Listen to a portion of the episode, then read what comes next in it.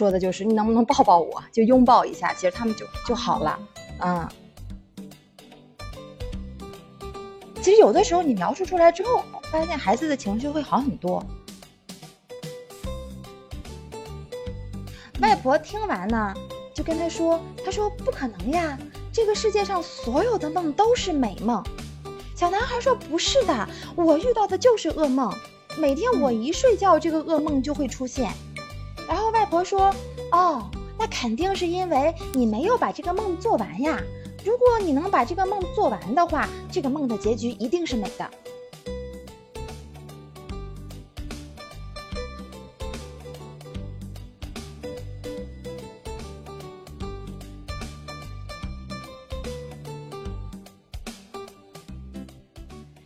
大家好，欢迎收听今天的十二散步。今天我们请到了一位女超人妈妈来给我们讲一讲，嗯，在养娃的过程中如何处理孩子的情绪问题。其实这个问题不只是呃很多家长会因为孩子而面对啊，就是很多家长自己也会遇到一些情绪的问题。就比如说我自己也是一名家长，那我总觉得我已经读了很多的书，做了很多的准备，在养育的过程中。已经提前去铺好坑了，但是遇到孩子无法控制情绪的时候，我觉得我自己也经常跟着着急上火。那今天就请教我们的嘉宾来给我们就这个主题来做一下分享。首先，请我们的嘉宾来给大家做一下自我介绍吧。呃，大家好，我是刘娜，我是一名正面管教的讲师，呃，也是一名家庭教育的指导师，呃，现在会接一些家庭教育的个案指导，同时呢，我还是一名呃亲子沟通的讲师。嗯，其实我跟这个这几个职业结缘呢，呃，源于我们家的那个我家大儿子，我们家哥哥，他小时候呢，呃，有一些比较严重的那个心理问题，所以我就从别的职业转到了这个家庭教育的这个行业中来。呃，在我自己这些年的育儿的过程中呢，我可能相对于其他家长而言，我更。注重孩子的这个情绪，或者是他的心理的健康的方面。呃，我希望我的孩子以后长大，呃，不管他从事什么样的职业，他成为一个什么样的人，他都能是一个健康、一个快乐的人。呃，今天呢，也嗯很高兴能够呃受到六一的邀请，然后来这里跟大家聊一聊关于情绪的一些话题。嗯。那那个刘老师刚才也介绍了您那个职业相关，那是不是在您的日常工作中也经常会遇到呃家长提一些跟情绪处理相关的问题呢？呃，是的，这个情绪问题其实是很多孩子他们都会遇到的，包括很多家长就在亲子呃教育这个过程中，呃，很多家长也会因为情绪自己情绪的问题而感到困扰。嗯，有有一些常见的案例吗？呃，比如说那个像小一点的孩子啊，最常见的可能就是孩子的一些就是呃哭闹，就是不如不如意哭闹，或者是吃饭睡觉的一些那个那个那种情绪的问题。大一点主要来自于学习吧，就是写作业呀、阅读呀，或者是这一方面，就家长可能会着急上火一些，自己的情绪控制不好，然后孩子呢可能也会有一些负面的情绪。嗯，了解。其实我自己也有这个感触。就是我精力状态比较好的时候，我可能还有心情去跟我我家里有个三岁多的女儿，可能跟女儿去沟通。我看到她情绪上来，啊，我知道她为什么闹？为什么作？我可能尽量去体谅她。但有的时候，就我也很累。比如说我下班到家已经特别晚了，都这个点了，她还不睡，就我就绷不住了，可能就就会发火。就是说你赶快睡觉啊这种的。要说那没办法，嗯嗯。像那遇到这种情况，您您有什么比较好的方式吗？就包括有的时候。嗯，不是我，是可能是他爸爸，就是队友也会发脾气，然后他们俩还会吵架，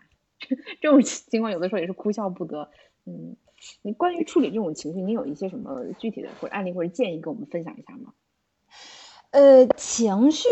呃，我就是咱们就说家长这边嘛，其实现在家长，嗯，自己通过学习，其实都是有一定的那个自我觉察或者那个那个觉觉觉知的觉知能力的。对于孩子这边，嗯，越越小的孩子，他们可能对这个世界的认识越来自于一些比较具体的一些具象化的东西，像情情绪对他们来说是比较抽象的一个世界，他们是很难理解的。其实，嗯，处理小朋友的情绪，家长可能。嗯，首先要做的大部分工作都是要帮他们如何来识别，就是你先帮助小朋友识别，识别出来他的情绪之后，然后我们可能才能来就是呃根据那个情况来定定向的来进行一些疏导呀，或者是引引导。就孩子他对他自己的情绪他其实是不知道的，就是很多时候他可能就是他哭，他他可能会那个发脾气，他们只是在。这个情绪的这个本能的驱动下去做这些事情，他们可能自己都不知道怎么回事儿，就是需要家长来帮他们识别一下。就是比如说那个我们家孩子哭的时候，我我基本上就会说啊，我我注意到，呃，你可能是因为什么事情，你现在感到呃，比如很伤心，或者你现在感到很愤怒，或者你感到就是嗯很害怕，或者去帮孩子就帮他描述一下。其实有的时候你描述出来之后，发现孩子的情绪会好很多。嗯，就是这第一步吧，只能说是嗯，然后可以再问问问孩子，就是比如说，呃，你觉得像这种，你希望得到什么样的帮助？我们家孩子，比如经常会说的就是，你能不能抱抱我，就拥抱一下，其实他们就就好了。嗯，哎，这里其实有有一个常见的问题，就有的时候大人可能不能理解孩子为什么会生气，比如说小朋友冰激凌掉在地上就哭，有的家长会觉得不就是这种小事，为什么要大叫大哭成这样？呃，是像呃，比如说我们家孩子可能也有食物掉到地上了会哭，像我一般就是，呃，其实这个很简单，就是家长只需要就是客观描述事实，就是你看到了什么事情，你可能并不理解孩子为什么会哭，但是你可以用语言就是客观描述一些事实。我注意到这个这个冰激凌掉到地上了，然后你感到很伤心。其实这个这个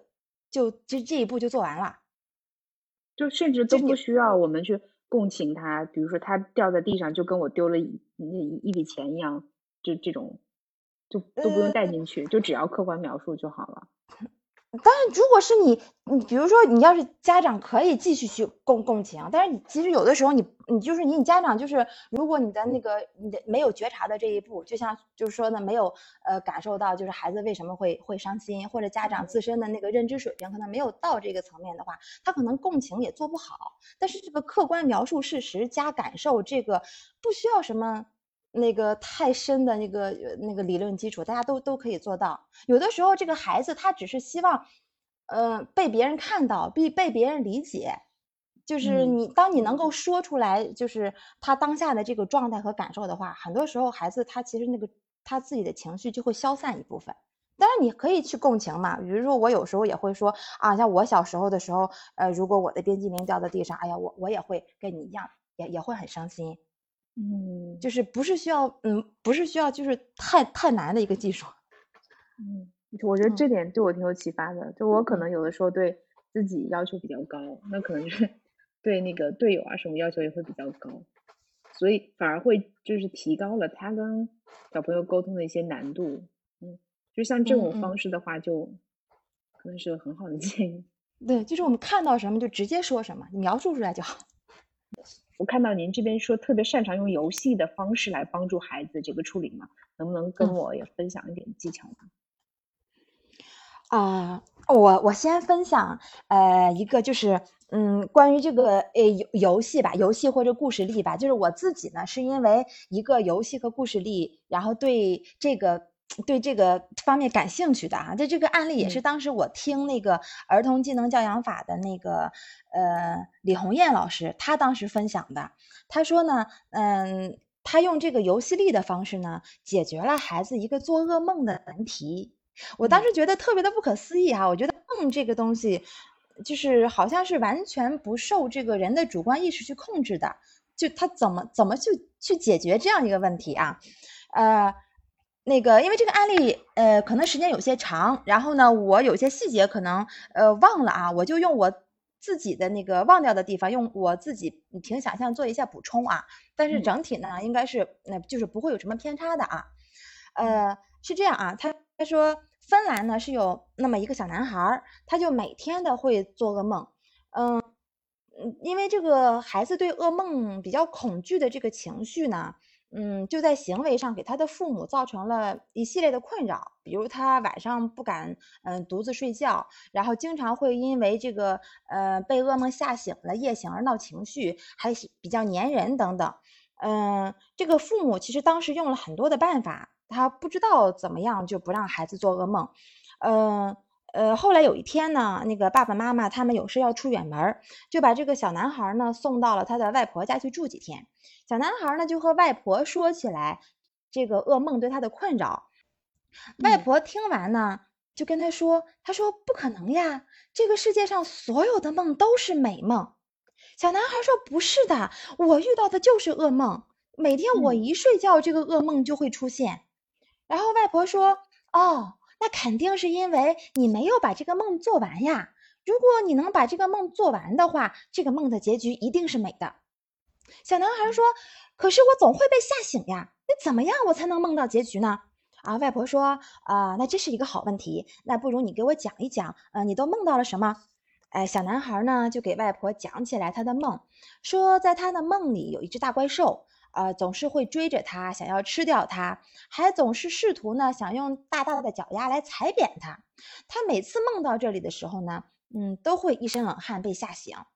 那外婆说，呃，那我们来想想，呃，当大怪兽来追你的时候，想要踩扁你的时候，哎，你觉得自己可以做些什么？怎么样才能够保护自己，不让大怪兽伤害你呢？啊，当时呢，孩子说了两个我印象比较深刻的，一个是可以大声的喊出来，你不可以伤害我；另一个呢是说，当大怪兽踩他的时候，他可以给怪兽挠痒痒。然后外婆呢就一一肯定了他的想法，并和他一起呢玩了很久打败大怪兽的这个游戏。外婆说：“我现在就是大怪兽啊，快用你想到的办法来打败我吧！”呃，孩子呢那天玩的其实是很开心的。呃，到了晚上睡觉的时候呢，嗯，外婆说，嗯，你记得啊，咱们白天练习的这个打败大怪兽的技能，你一定会用这个技能打败大怪兽的。如果坚持到最后呢，你就会发现真相，所有的梦的结局都是美梦。呃，那一天晚上呢，孩子是第一次带着对噩梦的期待，他去睡觉了。呃，第二天呢，孩子就兴奋的起床，跟外婆跟外婆说：“外婆，你说的对，所有的梦只要到结局都是美梦。”外婆说：“呃，昨天在你的梦里发生了什么事情吗？”孩子说：“昨天大怪兽又来追我了。”于是呢，我就大声的告诉他：“你不可以伤害我。”结果我喊完之后呢，大怪兽就变小了，越变越小，变得最后还没有我的膝盖高。而且我发现它变小之之后的样子特别的可爱，我当时听完这个案例就特别的震惊，我觉得特别的神奇。呃，那个故事里和游戏里好像真的就是可以无所不能，就解决我们生活中一些我们意想不到的一个大难题。我是因为这个故事呢，然后对开始对这个呃游戏和这个故事开始感兴趣的。嗯嗯，我我就插一下，就是我我想到一个小故事。就是跟那个创伤疗愈相关的，这就是嗯，我记得在哪一本书上看到，就是九幺幺事件之后，有不是很多小朋友和那个呃，就成年人都亲历过现场那种心理上的不同程度的创伤嘛。当时有一群心理学家就是在给一群小朋友做心理疏导的时候，给他们提的一个问题，就是场景，就说如果给你一次机会去救那些。比如说，当时从楼上掉下来的人啊，就飞机撞上去之后，失火之后无处可逃的人，嗯，你会怎么办？然后小朋友就发挥各种各样的想象力，小朋友就画画，有的人给他画了翅膀，有的人给他画了这个降落伞啊、热气球啊，然后底下画了那种大的垫子啊，就说这些人都跳下来了，逃离开了现场，然后落到垫子上，然后就被救下来了，然后嗯，啊，就就就过去了这事儿，我就感觉跟这种。噩梦这两个疗法，就好像有时候异曲同工之妙。嗯，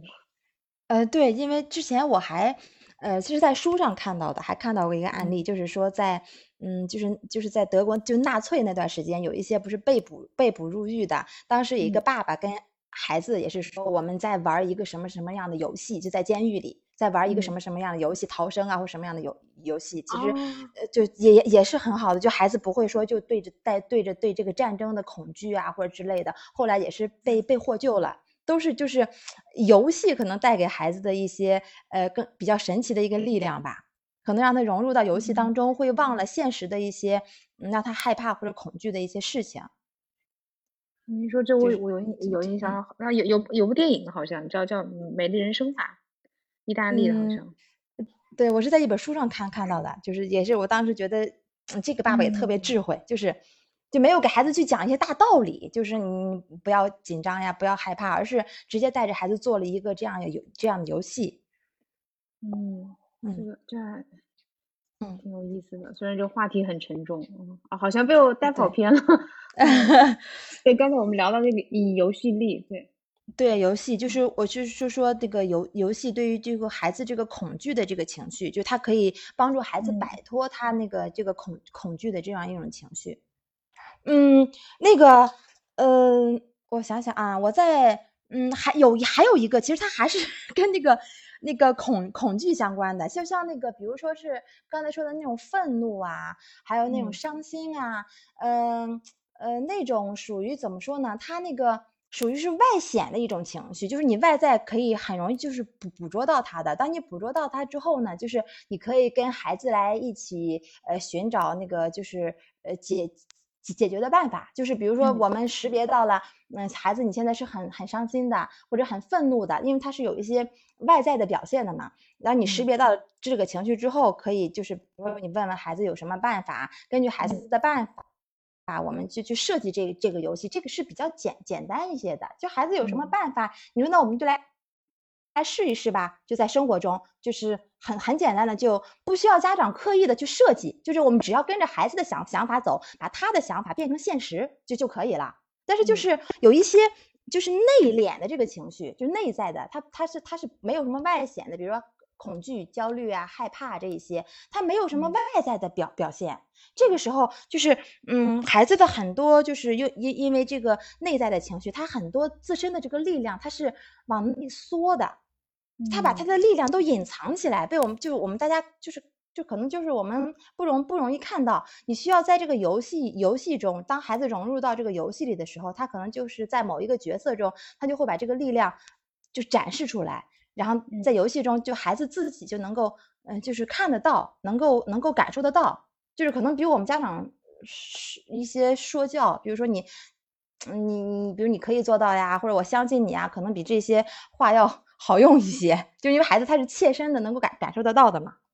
嗯，明白，就是我们跟孩子讲这种这种叫做什么叫叫嗯有正确的废话是没有用的，就是没有告诉他实际的操作路径怎么做。就是我们就像我们自己喝鸡汤，然后也成功学，然后最后并不能到达彼岸一样。呃，对，就是而且对对，我有我身我身边还有一个啊，就是嗯，这这是这是我自己那个当时处理的一个案例啊。当时嗯有一个孩子，那时候我认识他的时候可能是四岁四岁左右吧。嗯，他呢那时候总是说自己的床底下有那个大怪兽。就是每天晚上上床就是都要闹一闹，就是而且是，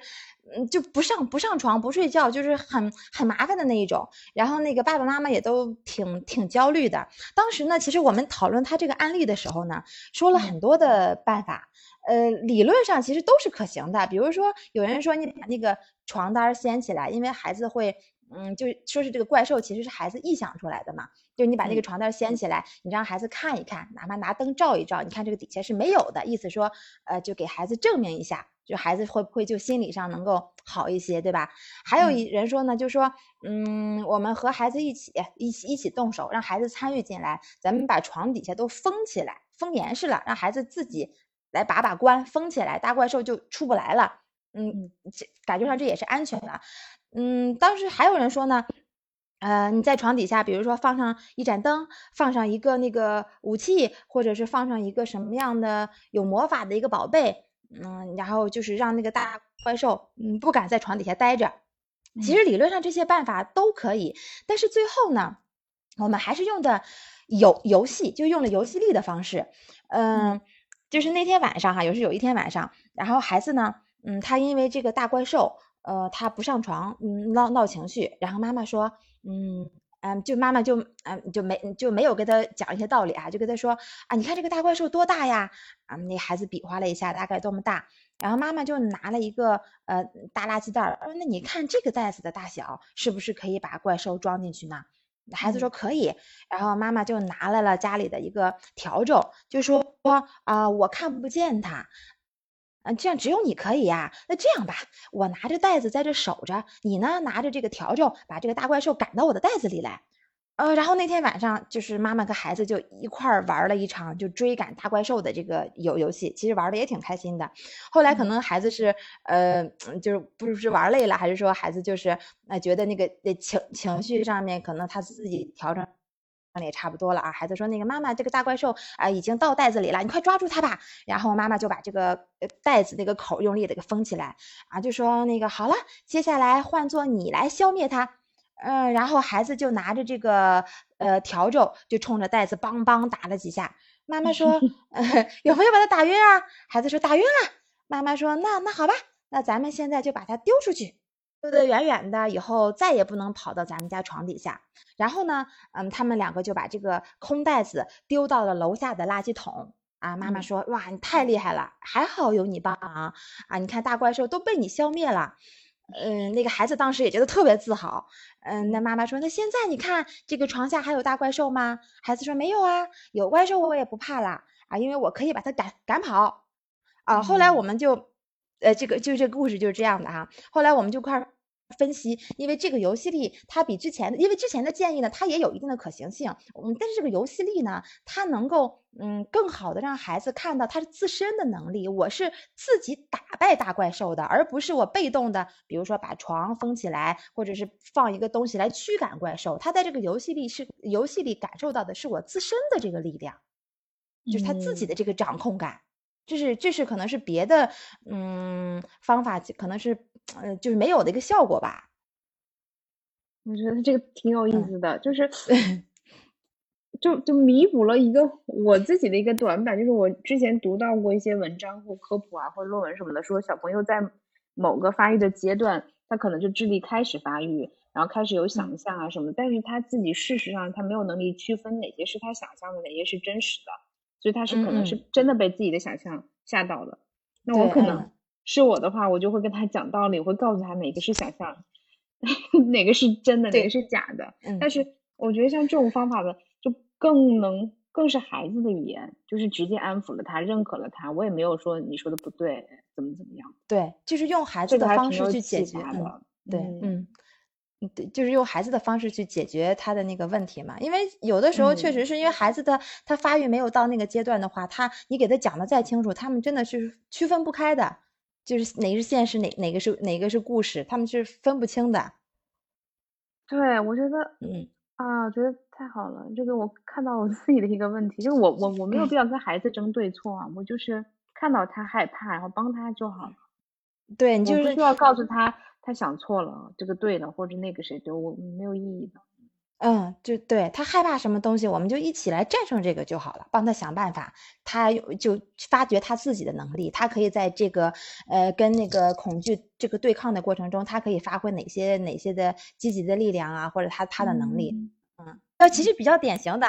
这这这个，因为很多孩子在生活中，他可能不一定就是床底下的大怪兽。我们家孩子有一段，其实就是比如说卫生间啊，或者是卧室呀，其实都可以用这个游游戏去改编啊。就这其实这是这是一大类，就是孩子这个在那个发育到一定年年一定阶段吧，就是四五六岁，可能就可能一大类，就这个游戏去改编的话，都能解决啊。就是还有一类，就是可能有一些孩子会遇到的，就是关于那个社交恐惧。就是社交其实也是很多那个家长比较关心的一个问题。就我们家孩子内向啊，就比如比如，呃，那个那个不善言辞呀，或者是就是融不到孩子的集体中去呀，就这种社交恐惧，可能有一些呃家长他他可能就是也就是也会有这方面的那个顾虑吧。但是社交恐惧呢，就是我自己这些年处理下来吧，我发现它其实跟那个呃。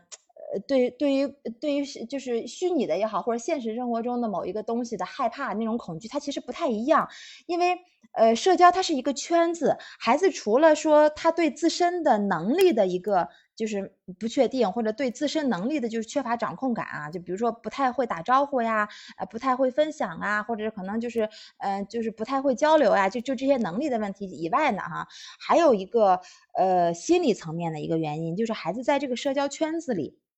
他找不到他自己的归属感和价值感，他觉得就是我跟他们不是一类，我融不进去。就是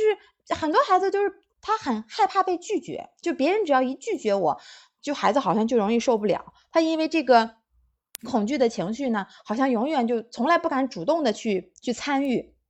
就这这也是很多孩子一个很大的一个问题。你像归属感和价值感，其实就是我们。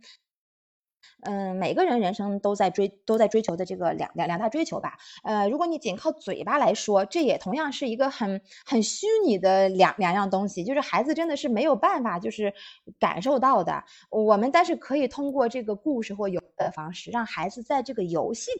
去感受一下他的归属感和价值感是什么样的。呃，这个其实就可以用我们家那个例子啊，就刚才就在开开头的时候这样介绍的时候，其实也说了，就我们家其实小的时候，他是有很严重的那个，就是属于心理障碍，最明显的一个就社交障碍，其实是是很严重的啊。就我们家哥哥小时候，他小时候呢，就是很难就是融入到就是任何的任何小朋友的圈子里去，就是有的时候你就费了好大的劲，好不容易融进去，就跟人家玩儿，玩不了一会儿就。也就几分钟的事儿，人家基本上就把他给丢下来，因为他永远赶不上别人的那个那个节奏，所以呢，他就会特别特别的失落。嗯，然后到下一次再遇到别人玩的时候呢，他就害怕嘛，他就害害怕再被丢下或者再被拒绝，他就就再也不去参与了。因为他每次参与都会被别人丢丢下嘛，就他总觉得自己是排斥被别人排斥的，他和别人也玩不到一起，别人也不喜欢他，就觉得别人总是在挑他的毛病，就就这样一种状态。后来呢，嗯，也是也是后来我是接触的游游戏力哈，游戏力之后，嗯，然后他再被丢下的时候呢，哎，我就跟他说，我说。哎，他们都跑了呀！哎，你站着不要动啊！哎，你我觉得你要帮大家守护住这个阵地。一会儿大家回来的时候，你看这个阵地没有了怎么办呀？我这个地方特别需要你。你看你的小伙伴嘛，他们都跑了，说明呢他们可能不知道这件事的重要性。如果他们知道了，他们一定会感激你的。然后我们就会在那里守着，我就会跟他一起做一些互动啊。哎，你觉得比如说需要什么样的方式来守护阵地呀？啊，你有什么就是更好的方式、更好的建议啊？其实就是我们两个人在那里就互动，在那里玩啊。很多时候就是呃，就到最后就是人家根本。小朋友嘛，走了之后可能根本就不回来。然后我们要回家的时候呢，我就会带着他再跟小朋友去，呃，说一声，我说我们要回家了啊，我们不能再帮你们守这个阵阵地了，再见啊，我们下次呃再来帮你们守阵地。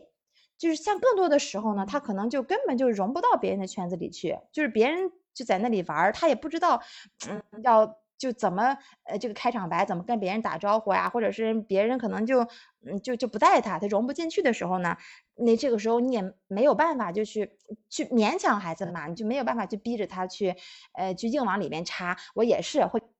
安排这么一个守护者的身份，就是我们在这里守护着守护着这些小朋友他们的一个整体的一个游戏场。所以很多时候吧，他虽然说看上去可能是呃别人确实是。不太喜欢他啊，可能就是被被被别人排斥的，但是我就会用这样一种自编自演的吧，这种故事和游戏的方式，让他感觉到啊，他和其他的孩子之间其实是有一个联系的，他是属于他们这个社交圈子里的，他们是一个整体，他在这个圈子里也是有自己的这个归属感和价值感的。就当他有了这个体的这个呃归属感和价值感之后，他也愿意就再去学习一些社交的技能。比如是怎么打招呼呀？啊，我应该就是怎么样处理一些和小朋友之间的嗯嗯嗯矛盾呀？但这种所有的技能，我们还可以定向的放到那个游戏中，带着孩子一起去练习。但是我觉得这个对于社交恐惧这个归属感和价值感，真的是是是特别重要的重要的一点。如果孩子找不到这个归属感和价值感的话，他这个内心的恐惧是没有办法排解的。就是如果他这个这个恐惧的情绪一直在的话，就是他就是孩子是不能很好。的，来学习后面的一些那个必备的一些社交技能的。哎，这个我我我觉得社交恐惧可能可能很很多人应该也是很多家长应该是比较关注的一个点。确实，我觉得这个，嗯，我我看到就是您能够去站在他的角度去想他的问题，理解他，接纳他，并且愿意帮助他，包括你给他构建的这个故事的这个角色，帮帮他一起去演，让他给自己。就是他遇到这个局面，可能大家不接受他，或者是没有他很好的参与的角色，那他自己给自己创造一个身份、一个角色，再从中融入进去，所以就是主动权又交回到了他自己手上，不是说别人决定你怎么样的。那我觉得应该是，嗯，其实我还挺感动的。嗯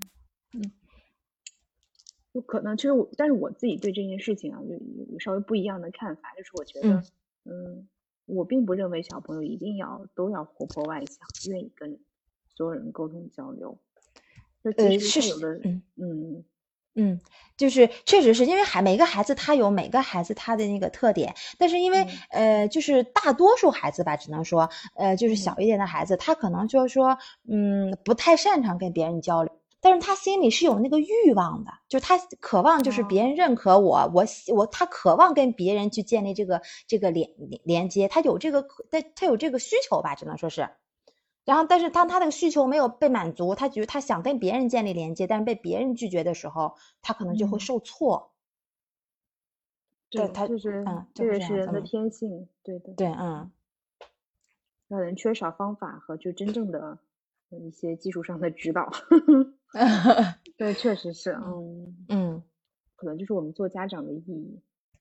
对，嗯，就是您讲的两个挺轻松的案例，其实背后的背后的这个真的是当妈的心无处不在呀，这个温柔包容 是。就从我这个说话的这个语速啊，这种感觉来说，比如说我要是有情绪的时候，那我肯定也是那种急性子的，就是那个情绪来的会特别快的。但是就是也是跟着孩子一起去磨练，一起去成长吧。然后慢慢的就是就是觉察能力比较，就觉察能力其实比较好。但情绪的调节、情绪的处理，这个东西其实是每个人就终身的一个课题。包括我现在，我我也是，不是说我现在就不需要学习情绪处理能力了，就已经多么好了。我也是不断的在学习和修炼吧，只能说这样子。您或者是您孩子有没有那种特别急躁，然后大家情绪崩溃的时刻？您是怎么处理？呃，这个其实，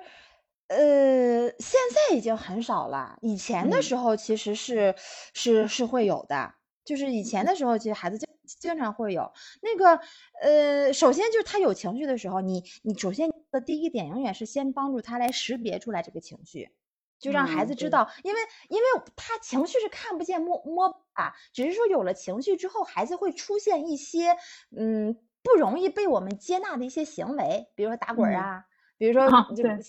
哭闹呀，对吧？他他是情绪的，他只能感知到他的行为，他的行为，比如说呃好呀，不好呀，对不对？可能就别人嗯能够接受，不能够接受，但他不知道这个这个行为背后是因为什么驱动的，所以我们就要先帮助孩子先识别出来啊，你出现这样的行为是因为你现在有一个什么样的情绪？这其实情绪识别永远是情绪调节的第一步。就先让孩子知道有这么一个有这么一个抽象的这个东西存在，这个这个情绪它会驱动他做一些呃什么样的行为，而不是说嗯他他这个孩子他可能就就他不好，他他会出现一个什么样的行为，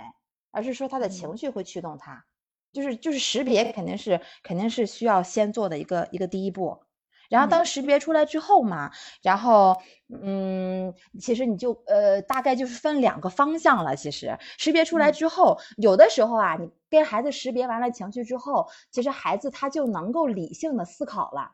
就整只能说一半一半吧哈，一半的情况下，孩子就能够有他就能够理怎么说就是理智恢复了，他就能够有理性的思考了。这个时候你可以跟他进行一些有效的沟通，就你可以问问他，就是呃，比如说像呃，你因为什么事情感到很伤心，对吧？你你想怎么样解决这个问题？你有什么样的想法？然后就就根据他的想法，我们去呃就去满足他的合理的合理的需求就可以了。其实这是比较比较简单的。然后呢，还有一种情况就是孩子的情绪真的就是太严重了，即使说呃识别出他可能一就是短时间内他没有办法消消散，他还是需要去发泄的。这个时候你就呃只能允许孩子去。去发泄，我们只需要把他这个发泄的这个途径吧，控制在一个范围内，就是不伤害自己，不伤害他人，不伤害环境。就比如说孩子想摔东西，我们家孩子小的时候会特别会，小男孩嘛会摔一些小小汽车，都是那种金特别重，就是摔摔小汽车那个。首先，你看，像木地板、地板可能会砸坏，车可能会坏，有的时候还会影响到，比如说楼楼下的邻居之类的。那后来我我们就我我们就会跟他商量嘛，我说那个摔东西是没问题的，但是你比如说我们家小时候摔的最多的就是抽纸和和抹布，偶尔会摔一摔像那抱枕。就是你摔东西是没有问题的，就是在孩子孩子的引导上面啊，就是我一直觉得就是没有什么是孩子不可以做的。如果这个事情你觉得孩子不可以做，你需要制止他，一定是你没有找到这个可以做的限制条件。就是限制孩子是为了给孩子做一个事情的权利和自由，而不是就是彻底这个事情都不让做了。就是不你不要摔东西，对吧？而是说你可以摔一些什么什么样的东东西，就是要把孩子的这个发泄的这个情绪发泄的这个途径给他合理化。然后这这个，嗯，对，一定要给他合理化。其实这个情绪，呃，很多时候就是来的时候就是来势汹汹，就好像那个。洪水一样，如果你就是不加那个限制，它可能到处泛滥的话，有可能就会伤害到，比如说生命啊，或者田地呀，那些呃那些那些庄稼呀。但是就像那大禹治水一样，对吧？你给它挖这么一条水渠，让这个洪水再大，让它在这个规定的渠道内去流淌，慢慢的把这个情绪发泄掉。就这是我们家长平常就是应该就应该重点去花心思去做的。给孩子行为就找一个合理的发发泄途径，呃，这可能就是说，嗯嗯，你说，我记得你有 你有一次说那个拍黄瓜是吧？这也也也是个特别好玩的。呃，对我们家最常用的两个啊，一个是拍黄瓜，就是孩子一生气的时候嘛，生气的时候，我说你你就到厨房拍两，我们家常年有黄瓜，就是现在大了很少用，就拍两个黄瓜，拍两个黄瓜，然后我们那个下一顿吃饭的时候，我们就孩子自己切切切，我们就吃了。就我们那时候管那个管那个拍黄瓜，我们给它起了个名字嘛，就特别好玩，叫做情绪回收。就你发泄出来的情绪，我们说就是那种负面的或者垃圾的情绪，然后你自己再把它吃进去嘛，然后情情绪回 回收，再回收到体内。然后那个还有我们后来上学之后，我们还经常用什么呢？就是那种纸，因为孩子后来不是就是上学之后，他可能会经常用到草稿纸。然后我们那草稿纸最开始的草稿纸都是怎么来的？就是孩子生气，尤其是就是写作业的时候。就是孩子在最开始写作业，他可能会遇到就各种的那个挫折呀，或者那种困难呀，他会有情绪的。他有情绪的时候，他也要发泄。最简单的就是拿起一张纸来，我们家就用那普通的那 A4 纸啊，拿起来那么一揉，就是很爽嘛，就叉叉叉叉就就揉，就那种像像那发泄玩具一样。你揉完了之后，回头你情绪就是发泄的发发泄完了，平复了，那个 A4 纸我们再把它展平当草稿纸用。就还能再用嘛？就当草稿纸用。然后孩子在用那个草稿纸的时候，他也会想到啊，这个这么多那个那个那个皱纹啊，是因为我啊我的情绪所所导致的。就就就这种，他会让孩子就在事后，他在有理性的情况下，会进行对情绪进行一个嗯自我的一个观观察或者反思吧。慢慢的，其实他对情绪就就能控制好了。对，就后后来我们家孩子在发脾气的时候，他就说我不揉这个 A 四纸了，为什么呢？他说。你揉的皱皱巴巴的，特别不好用，所以他就慢慢的，他就可能他就能够在这一方面，他就的情绪的调节能力可能就会比之前要好很多了。嗯，对，这个真的好具象，就把抽象的情绪都具象了。呃，对，让他能够直观的看到。嗯，我很好奇，想问一下细节，咱们拍黄瓜怎么拍呀？就是小朋友给他把菜刀在案板上把它拍碎了吗？我们家是一直用菜刀的，我们家孩子从三岁就拿那个菜刀。就咱们 咱们家做饭那种菜刀，但是之前因为有一些那个家长他觉觉得就是担心嘛，因为我们家孩子可能就从小就是，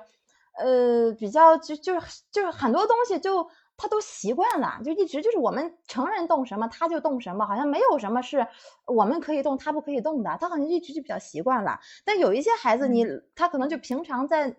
在家庭中可能就不太习惯，可能动动菜刀确实有危险，用擀面杖，擀面杖。也可以拍，我脑子那个想到了这个，那个是很安全的。就是一般我们我就建议的就是这两种，我们家就直接使菜刀的。哎，我发现您真是言行一致的，就是您说的，就是小朋友没什么不能做的，可能控制在安全范围内，所以三岁也能拿菜刀。嗯，对，你没有出现什么就是很危险的意思，他就是因为他拿菜刀的时候，你就给他大概讲一下，呃，就是怎么样，就不是不能拿，是要怎么样拿。所以他一直就自己就做的很好嘛，就直接帮他去面对问题和学习啊，嗯嗯嗯，就我就对比一下，我觉得我发现我在育儿或者带孩子的时候，会有一个问题，就是比如说我看到他拿菜包，我就会很担心，我可能就会吓唬他，或者看到他离火很近的时候，就告诉他会很危险。那我觉得就是，嗯，这个不能所有的场景都用，但是有的时候我就下意识的就就会这么干。然后包括我自己对自己，其实有时候也是这样的，遇到什么事儿会自己先把这个困难想象一下啊。其实以原来最开始的时候，其实我有时候也会，可能因为现在就是总是接触就是这些案例啊，或接触孩子们这些事情接触的多了。就我们家孩子最开始拿拿菜刀，我记得有一次，嗯，是有有那个。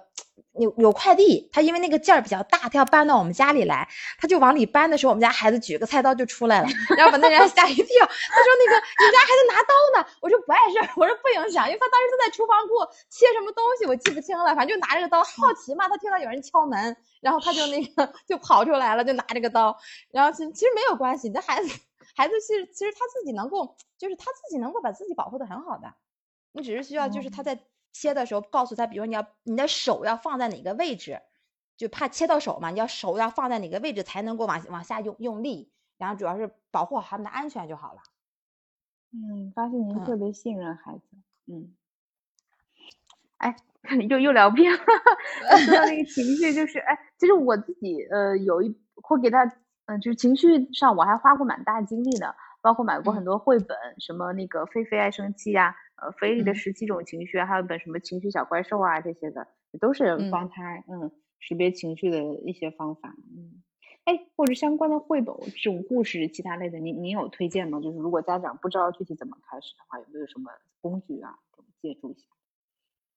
呃，就是像就刚刚刚说的那些绘本，其实那个就是就。就都可以，都可以带孩子读嘛。就我们家用的那个呃绘本，然后就主要就是用两本用的比较多，就是那个情绪小怪兽和那个杰瑞的冷静太空，主要是用这两种呢，主要是设计了两种场景来帮助孩子去去处理他的情绪的。就像那个情绪小怪兽嘛，它其实就是把这个呃，就是孩子理解不了的这个很抽象的这个情绪，给他用那个小怪兽这样一个绘本的方式给他具象化。让孩子可能够就是很好的能够感知到，然后就是当孩子那个那个就是他有情绪的时候，就是可以把孩子带入到这种绘本的情境中去。就跟他说，你看你现在就是在，比如大喊大叫啊，这不是你的原因，是因为你体内可能那个有一有一个愤怒的小怪兽，它在控制你的身体，它在驱使你，然后去做这样的事情。但是你可以就是，啊，你可以去打败它。如果你觉得就是大喊大叫这种方式你也不喜欢的话，那我们一起来打败你体内的这个，比如说这个愤怒的小怪兽或者伤心的小怪兽，然后，就是，嗯，然后也算也算是就。教孩子自己，呃，来战胜他自己的情绪吧。然后我觉得，反正我们我们家用这个绘本做游戏做的是小的时候是做的是比较多的。哦，就是像您说的这种，比如说孩子有情绪的时候，告诉他，呃，这个是什么小怪兽？可能是愤怒，可能是。伤心这种的，就是一边教他认识情绪，一边帮他打怪兽，是吗？这样子。对，就是帮他去那个呃，找到就他自己那个能够控制他自己情绪的这个办法。因为当孩子有情绪的时候，你直接说你这种，就是你你可能就你这种情绪，可能就是我们不太就，比如说我们嗯不太接纳或者不太喜欢，或者是呃就是反正有一些负面的一些反应的话，就是就孩子很容易就是。这个产生一个自我的否定嘛，就他对自自我的那个评价可能会不太好。但是你要是说你你这个你虽然说现在这个有一些这个我们我们可能暂时不太接纳的这个行为，但是呢这跟你没有关系，就是你你肯定都是好的，也是爸爸妈妈的好孩子。只是呢你现在被这个怪兽控制了，对吧？我们一起来打败他，就孩子很容易接受，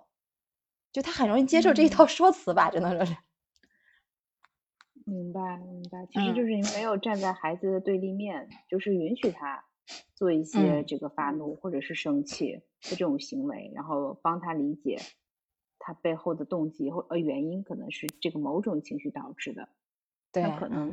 孩子本身就是听到您描述或者看到呃你给他做这些演示之后，就已经情绪会消解一部分，因为他自己从这状态中可能抽离出来了嘛。对对，首先他感觉到的是啊，我是好的，我没有问题，但是我只是我现在被被这个情绪小怪兽干干扰了，对吧？我就可以和爸爸妈妈我们一起来来把这个小怪兽打跑。就是我们跟我们不是经常说我们跟孩子一起打败困难嘛？那就是这现在就把这个困难就是具象化一些，就是让孩子有这么一个呃有这么一个具象的一个敌人可以打败他。嗯嗯。其实吧我我有一个担忧啊，就如果孩子再长大一点，会不会一直觉得是小怪兽在控制他？呃，这个不会，这个孩子等到差不多学龄前后吧，学龄后代，学龄后他其实他就能够分得清这个故事和这个和这个现现实了，他就能够分得很很明白了。那这个时候就可以把这个故事。这个故事呢，就可以改成那个情绪的一个科普。你可以给孩子讲一讲这个情绪是怎么来的。其实情绪这个东西，我们一直就说情绪不分好坏，都应该被大家接纳的。其实我觉得情绪，它在某种就在在进化的角度，嗯，进进进化的角度上来讲吧，其实所有的情绪都是我们必不可少的。就是在呃，比如在那个像那个。那个在在在原始时代那个时候，呃，我们都知道情绪是会就是会传染嘛，就是比如说那个可能我们自己没情绪，一看到孩子有情绪了，我们可能瞬间也跟着会有情绪，这个这个传染的力度是很强的。那是因为在那个原始原始时代的时候，人们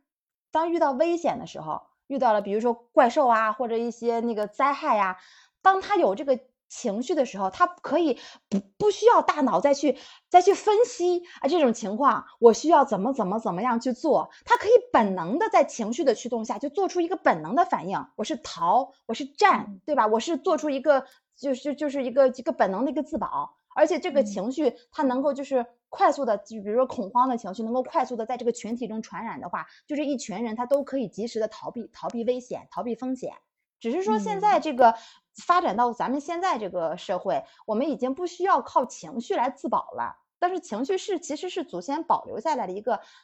在人类进化过程中是一个很有意义的一种。一一一个东西，其实这个东西像这种科普的，就像科这种科普可以给孩子做一做，就跟他讲一下，就是他他是因为情绪，我们不都说是是是内在构建的嘛？那人为什么会构建这种情绪？这个负面情绪，没有人需要他，但是他还会自我构建出来。就是因为就是我们是靠这个情绪，然后从那种嗯很蛮荒的那个时代，然后才能够得以那个繁衍到到今天。它是对我们的进化其实是一个很有帮助的一个事情，只是现在我们不需要了。所以呢，我们需要嗯那个当有情绪的时候，我们来合理的呃来把它一进行一些规规范化，我们合理的要处理一下，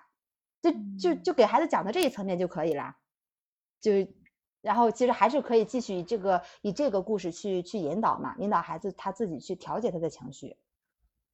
其实很多也不只是孩子有情绪问题，很多家长其实可能也会有情绪问题，有可能就是小的时候没有得到比较好的疏导和这个对待，那这个情绪问题一直没有嗯学到那种很好的处理方法，那可能成年之后也会影响他的一些判断呀、选择，甚至。有的人可能就会，比如说也是想要社交又害怕社交，那对他很难，他可能内耗比较大，自我攻击。那有的人可能就是比较容易就是情绪外露啊这些，那可能也会容易被别人贴标签啊什么的。就找到这个跟自己和平相处、情绪和平相处的方法，其实还就不只是孩子，可能大人也需要重新重新 修炼一下。对对，嗯，对，其其实很多成成人是也是需要的。嗯嗯，对，包括我们现在其实也有一些有有的极端一点，比如有组织里面可能会说不希望传递负能量这种东西啊，这种其实对情绪本身就没有，就有了一个比较简单粗暴的二元对立的这种评判。其实就像您说的，情绪可能真的不只是好坏这么简单的，我们可能要看到的是情绪背后的一些动机和我们可以改进的地方。嗯，对。哎，那像。像比如说，我觉得我其实是属于不太会玩的。我觉得您您是挺会带孩子玩的。就除了我可以照搬您的这几个游戏之外，有没有什么 设计游戏的一些呃方法或者思路呢？就是比如说我遇到我具体的场景可以迁移的这种。呃，其实就像如果是呃短期的，我觉得这个我设计的时候一般会把它分成长期和短期这两个层面。其实那个嗯，不管但是不管长期和短期啊，它那个嗯都有一个很都有就是就是都通用的，就是一点呢，就是这个呃这个游戏它一定是能够很好的增进这个亲子关系的。就让大人和孩子的亲子关系就是更更更亲密，他不可能不是说让这个里在这个里边大家就都彼此都很压压抑或者都很抗拒啊，这是短期、长期其实都适用的。另外，对于短期呢，其实我觉得，嗯，还是就是以孩子的兴趣为为主就可以。比如说，像那个我们就是呃出门吧，那孩子可能就是那个耍赖，他可能他他不想走，他比如他让你你抱着，你这时候就说那咱们比赛看谁先跑到家，或者是就这种方式，就是以孩子的兴趣。呃，那个为为为主，短期嘛，解决他当下的这一个暂时的一个行为问题，其实就可以了。这个不需要就是额外的设计，就那个场景下，孩子他对什么东西感兴趣，你就就由由此作为兴趣点去引导就好。但是对于长期的话，呃，一般长期的，就是。玩的比较久的这种长期的游戏里，它可能更多的去涉及到孩子的一些嗯那个能力啊，或者是技能的这个培养，或者一个自我的发展。呃，我觉得像这样的游戏里呢，我自己是比较关注两点的哈。第一个就是，嗯，你在这个游戏当中，嗯，你。就是孩子所关注的，他不只是这个游戏这个本身，而是在这个游戏中，孩子能够关注到自我，体验到自我，就他能够感受到啊，在这个游戏中我自身的这个积极力量，他以这个自我为基础去发展他相应的这个能力和技能。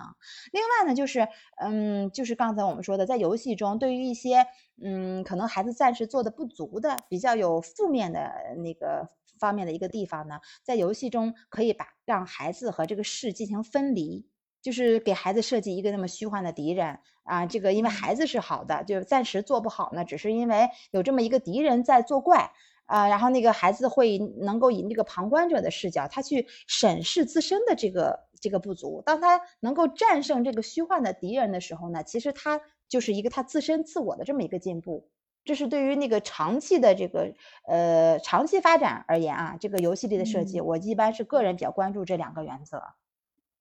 对，哎，像您说，您家两个孩子是不是有的时候也会出现这种场景？就同一个问题，就大宝管用，二宝可能就就是另外一种方式。就是他们可能对同一件事情上就是反应不同，比如说像因为就有一些事情上，可能这件事情上可能大宝。不发脾气，二宝发脾气，或者是二宝不发脾气，大宝发脾气，就是因为孩子他同样的事情，他们看待的角度不同，他们可能对这个事情的诠释啊、解释啊也不一样，可能导致他们自身的这个情绪上面的其实都不一样。这个那就这样。嗯。所以说，其实这个方法也是说，能够借鉴的就是底层的这个思维模式了，可能。嗯，就自己还是更好的去了解自己的孩子，然后帮助他去了解自己，找到更适合他的方式。嗯，包括找到他跟我们自己相处的方式。嗯，是的。有一种边听您 讲边记录总结的感觉，记了好多笔记。嗯，挺有意思的。嗯嗯。好，感觉哎，我们今天也聊了不少了，嗯，感感感谢感谢刘兰老师给我们做这些分享，哎，也谢谢今天那个刘姨的邀请啊，能够能够非常有幸的来到这里，给大家聊一聊这个话题。嗯，那刘安老师，如果我们平时想要联系到您的话，您是有自己的一些呃微博或者微信的这种联系方式，您是有个微博是吗？呃，对我有个微微博叫那个女超人娜娜。嗯。就大家如果对刘老师还感兴趣的话，呃，可以去找女超人娜娜，对吧？就是那个女字旁的那个娜。嗯，我回头把它写到这。嗯，好的。嗯嗯，那嗯，感谢您的时间，现在晚上也不早了。好，好，谢谢。嗯嗯，哎，谢谢。嗯，哎，拜拜。